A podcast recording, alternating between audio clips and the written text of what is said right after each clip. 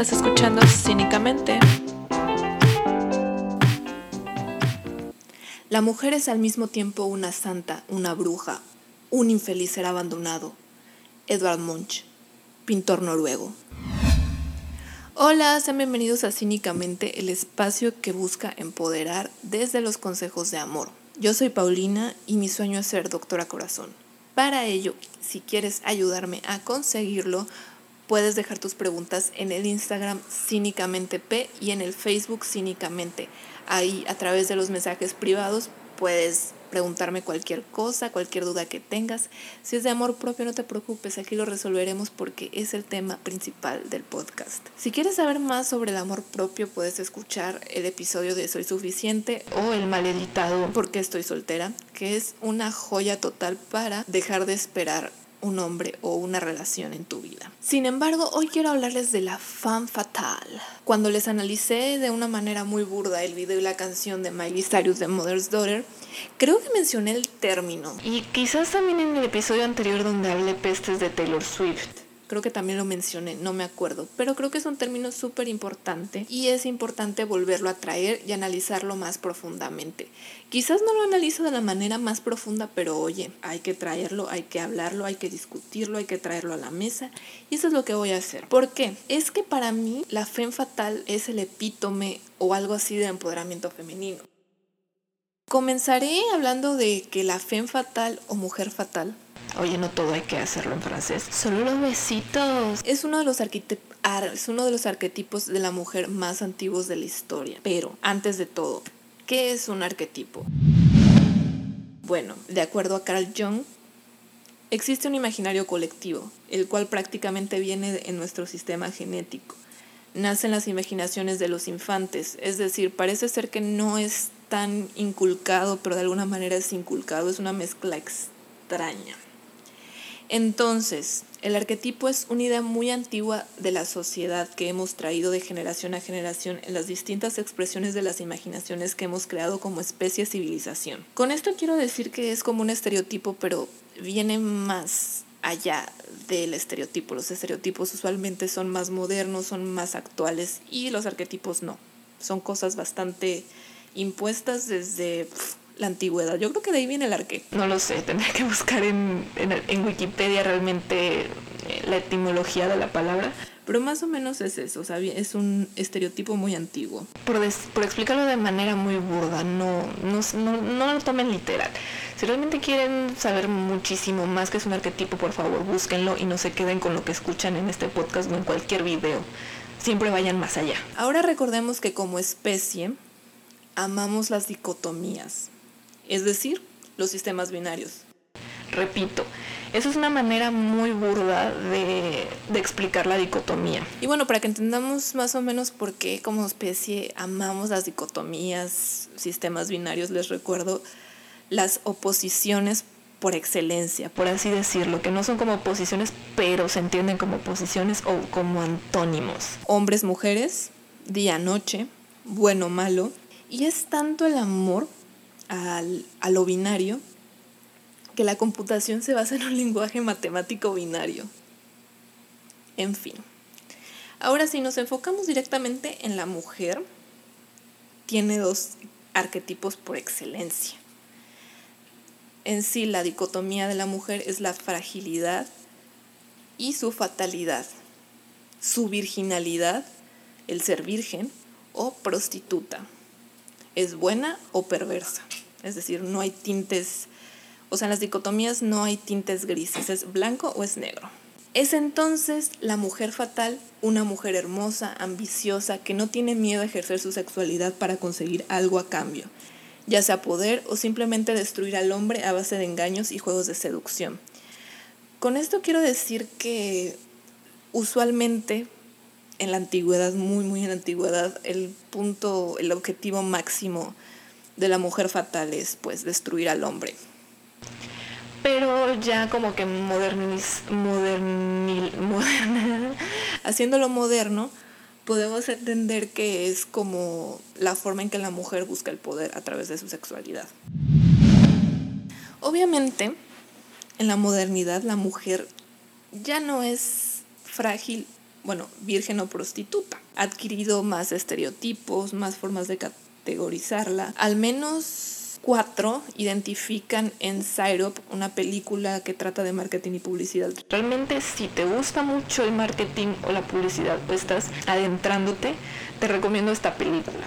Y Six, la protagonista, interpretada por Amber Heard, nos explica que los hombres nos categorizan en cuatro categorías, mismas que se desprenden de las dos grandes oposiciones. Para que vean las categorías son estas, madre, virgen, zorra y perra. Es decir, madre y virgen es virgen, zorra y perra pues es la mujer fatal. Ella, a modo de chiste, nos invita a tomar los adjetivos positivos de cada una y así confundir a los hombres.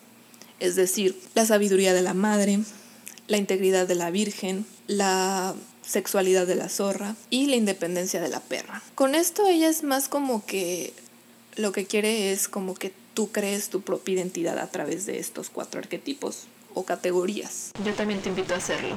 Lo que me causa más curiosidad de todo es que quizás las primeras ocupaciones femeninas son esas dos, la de ser madre o prostituta. Es, bastante curioso. Pero bueno, no nos distraigamos. Para entender más el arquetipo de la fe fatal podemos pensar en la Biblia. Ahí tenemos la primera mujer fatal más conocida, Eva, quien convence al indefenso Adán a pecar comiéndose la manzana del árbol prohibido. Es decir, ella con su sensualidad convence a Adán y pobre Adán, que él no tiene poder de, de decidir y por eso come la manzana y lo lleva a su perdición y a la perdición de todos. Nos condenó la maldita Eva a esta vida horrible. Por eso, desde ahí la mujer es sinónimo de tentación y perdición, al menos la feminidad y la sexualidad femenina. Además de que fuimos castigadas con la menstruación y los dolores de parto, amigas. Maldita Eva. Sé que si ya vieron la nueva versión de Sabrina estarán confundidos o confundidas, ya que ahí nos presentan a Lilith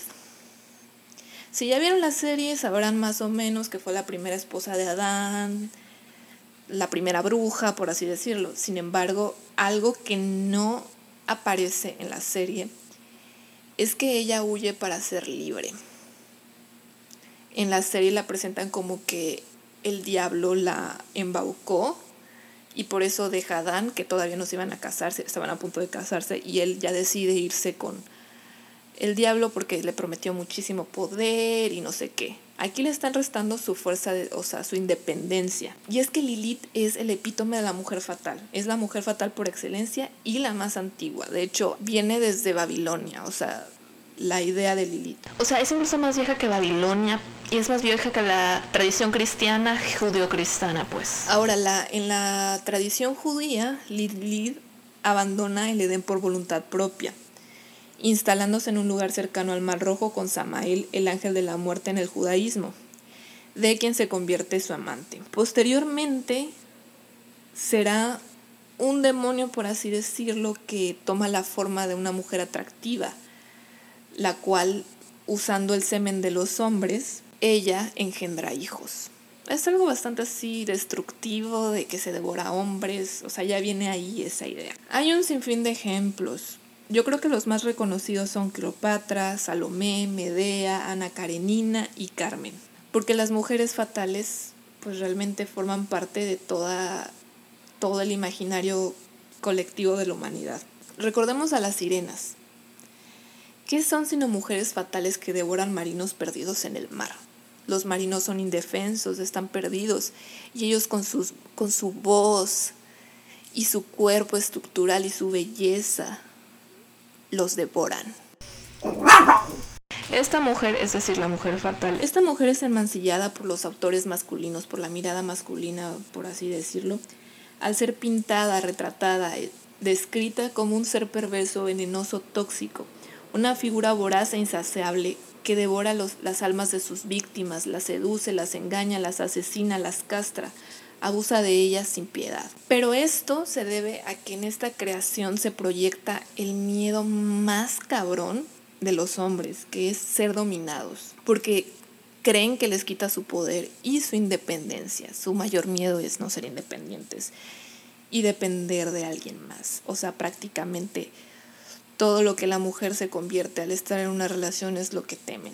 Aunque esta mitología de la mujer fatal tiene trazos perdidos en el tiempo, este icono se hizo más presente, se popularizó la femme fatal en, la, en el imaginario colectivo en la mitad del siglo pasado, es decir, en 1940, por allá sí, 1930, por la Segunda Guerra Mundial, eh, fue retomado y realmente se creó todo un icono, un mito en el cine. El momento en el que resurge la mujer fatal es un momento súper importante para el movimiento feminista, porque es cuando por fin la mujer se dedicó a otra cosa que no fuera a ser esposa. Al faltar la mano de trabajo masculina durante la Segunda Guerra Mundial, vimos a mujeres en fábricas. En ese momento ellas probaron lo que era la libertad económica y cuando regresaron sus maridos ya era demasiado tarde. De modo que el cine, uno de los medios que se ocupa para el adoctrinamiento civil, retomó este ser mítico, místico, para decirle a los hombres que tuvieran mucho cuidado de esas mujeres que buscan la independencia, porque solo buscan devorarlos, acabar con ellos, castrarlos, el mayor miedo de los hombres. Y a las mujeres les enseñó que no deberían de ser así. Siento la necesidad de aclarar que con que los hombres tienen miedo que los casen es usualmente de la masculinidad tóxica, por favor, no, no se ofendan, por favor. No quiero ofender a nadie. Esta figura también ha sido utilizada en las telenovelas, básicamente en cualquier forma de narración haya estado. En las pinturas, en los mitos, en todas esas leyendas de mujeres fatales, etc. Pero ¿cómo lo hemos visto en las novelas? Bueno, la mala es una especie o triste excusa de fe fatal, que usa su sexualidad para lograr quedarse con el objeto de deseo de nuestra heroína, siempre virginal, siempre vestida con pudor, mientras que el antagonista tiene la ropa más sexy. Siempre vemos que la antagonista no solamente tiene una pareja sexual, o sea, siempre tiene alguien más allí y ocupa su sexualidad para conquistar al, al básicamente al, al protagonista que de hecho en una yo como veo el canal de, de telenovelas perdón este pasó un actor que dijo es que la verdad el papel de galán de telenovela es aburridísimo porque es un cartón o sea, no tiene como personalidad. Y bueno, obviamente la mujer fatal aquí pues es un cartón, porque no es más que eso, y la buena pues también no es más que la santa. Entonces, para que se den cuenta de que hasta en las telenovelas vemos a la fe fatal. De hecho, existe la telenovela Salomé y recordemos a Teresa, a Rubí, Madre Santa. Este arquetipo está tan interiorizado en nosotros, tan mitificado, que cuando una mujer resulta ser exitosa, su éxito a veces se le atribuye a su sexualidad, o bien el uso de la misma para alcanzar sus metas. ¿No les suena familiar la frase de, claro, se tiró al jefe? O incluso se ve a la mujer sexual como una criminal, es decir, la sexualidad femenina es lo peor que puede existir en el mundo. Sin embargo, la Biblia entendió algo que mucha gente no entiende. Bueno, la persona que escribió la Biblia o la inspiración cristiana, no sé, y es que en la Biblia no solamente tenemos a la mujer virgen, que es la Virgen María, y a la mujer fatal, que es Eva. O sea, es decir, la Biblia las contrapone a ellas dos. Porque tenemos a alguien que engendra la virginidad de María como el ser prostituta, y esa es María Magdalena. María Magdalena al final se convierte un puente entre ellas. O sea, María Magdalena es en la Biblia alguno quizás uno de los personajes más interesantes porque es, el es la favorita de Jesús y aún así era prostituta. Pero a la vez es muy devota, es como muy interesante que, que exista esto en la Biblia. En sí, la fe fatal no puede ser vista como, como una figura feminista como tal, ya que al final de cuentas viene siendo este constructo misógino que castra la sexualidad femenina. Pero si recordamos, en el episodio de Miley Cyrus hablamos de algo tan bonito que es la resignificación. Y con esto la han podido transformar como el sinónimo de feminista. Es decir, mucha gente ve a las feministas como mujeres fatales porque obviamente utilizan activamente su sexualidad, tienen metas, quieren ser independientes, buscan su, su, emancipación y obviamente ellas lo retoman para hacer algo positivo. Entonces ya para ellas en el en el imaginario feminista ser femme fatal no es algo negativo, al contrario, es algo aspirable, aunque también es como una contraparte del feminismo porque no solo fue la arma mediática que utilizaron para, para enseñarles a las mujeres a no ser mujeres fatales, sino también para que los hombres las rechazaran. Y además de hipersexualizar a la mujer es algo que el feminismo pues ha estado tratando de erradicar, porque no somos objetos, en fin. En la actualidad podemos ver artistas femeninas utilizarlo para enviar mensajes de empoderamiento. Algunos no tan bien logrados como el Dangerous Woman de Ariana Grande, ya que ella le da el poder al hombre es decir, ella se siente peligrosa porque él la hace sentirse así. Es decir, hay hombres que pues les encanta la mujer fatal, que les encanta la, el sadomasoquismo y como que estos tintes tiene Dangerous Woman.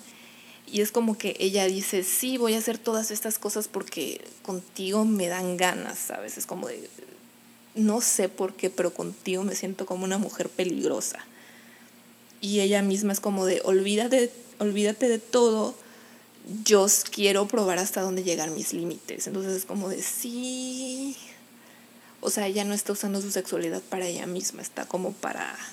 Está siendo un objeto para el hombre, como quien dice, un juguete. En cambio, Miley Cyrus lo logra retratar bastante bien en Ken Tame, es decir, la figura de la mujer fatal de una manera, pues, no tanto que digamos súper positiva, pero sí empoderante porque ella, ella literalmente dice no puedo ser domesticada. Aquí ella usa su sexualidad para ella, no para ser el objeto de deseo del hombre. Ella es, o sea, el objeto de deseo es el hombre, no ella. O como sabemos que Miley Cyrus como tal, eh, Miley no es heterosexual, entonces quizás el objeto del deseo sería otra persona, simplemente es como de ella retoma su poder es como de yo soy independiente, no intentes domesticarme, no voy a cambiar, gracias. Algo que me causa mucha incertidumbre es cómo Taylor Swift pasa de ser una mujer fatal en Reputation para convertirse en una amante básica. Incluso su intento de himno feminista no consigue serlo. De hecho, no es una mujer fatal la que canta de Men. Es una mujer bastante amargada con la vida. En cambio, en Reputation Taylor Swift tiene una canción que para mí es como utiliza esta figura de la mujer fatal para bien, es como de, esa es I Did Something Bad, creo que ya lo mencioné en el episodio anterior, perdón por repetir. Pero es que en esta canción no solo toma responsabilidad de su perversidad, sino la, ocupa a su favor, la ocupa activamente. Ella dice, a mí no, o sea, a mí no me gustan los, los fuckboys, pero yo a ellos les gusto. Y me gusta hacerles creer que me salvaron, los llevo por todo el mundo y pues los dejo cuando quiero porque tienes que dejar antes de ser dejada. Es bastante fin, este, fan fatal esta canción y, y no como tal negativa, es bastante positiva para mí. Concluyendo, la mujer fatal es el reflejo del miedo y deseo del hombre, es decir, contraponemos otros dos, otra dicotomía que es el dolor y el placer, y están muy, están singularmente unidos, y esto también nos lleva al sadomasoquismo. De hecho, la mujer fatal pues podría ser visto como una dominante. El hombre quiere ser dominado en el fondo, pero a la vez no. Por eso suelen ir con chicas que no sean seguras de sí mismas aunque muy en el fondo, en el fondo desean a esa chica que sabe lo que quiere y que toma el control.